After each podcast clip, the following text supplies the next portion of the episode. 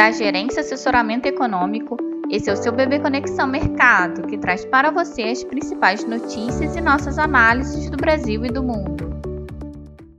Segunda-feira, 5 de fevereiro de 2024, eu sou Eli Francis e vou dar um panorama sobre os principais mercados. No exterior, em semana que se destaca por agenda carregada de discursos dirigentes dos bancos centrais globais, os mercados ainda seguem nesta manhã sobre o impacto do payroll mais forte do que esperado, divulgado na última sexta-feira, e também atentos à entrevista de Powell ontem, quando reiterou a perspectiva de que o início de corte de juros não deve acontecer em março. Na Europa, os PMIs de serviços, majoritariamente ainda em patamar de contração da atividade, levam à desvalorização do euro e da libra. Sem o apoio da China, as moedas emergentes também operam sem força no dia. O cenário corporativo ainda apoia as bolsas, que operam majoritariamente em alta, mesmo com a valorização do dólar e da taxa dos treasuries. Assim, esperamos um dia com os mercados operando fora do uníssono, com taxa dos treasuries e dólar em alta, bolsas subindo, mas commodities em queda.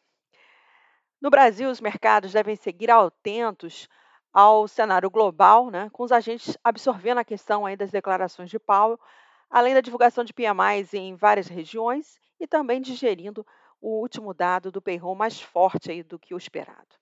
Na esfera política, os investidores seguem no aguardo de avanços para a questão da reoneração da folha gradual de pagamentos e dos vetos e emendas de comissão no orçamento, com a retomada dos trabalhos no Congresso.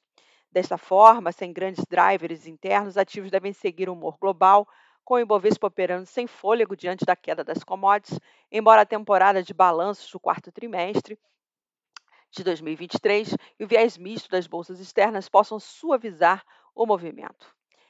O dólar se fortalecer frente ao real em sintonia com as demais moedas emergentes e a curva de juros seguir entre margens estreitas nos vértices cursos, com o cenário Selic bem precificado e no aguardo da ata da Copom amanhã, enquanto os vértices médios e longos podem agregar prêmios de risco na esteira da alta do dólar e da taxa dos treasuries.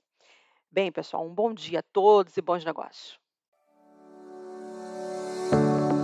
Por fim, lembramos que essas informações refletem somente expectativas e por isso a instituição não se responsabiliza por eventuais perdas financeiras.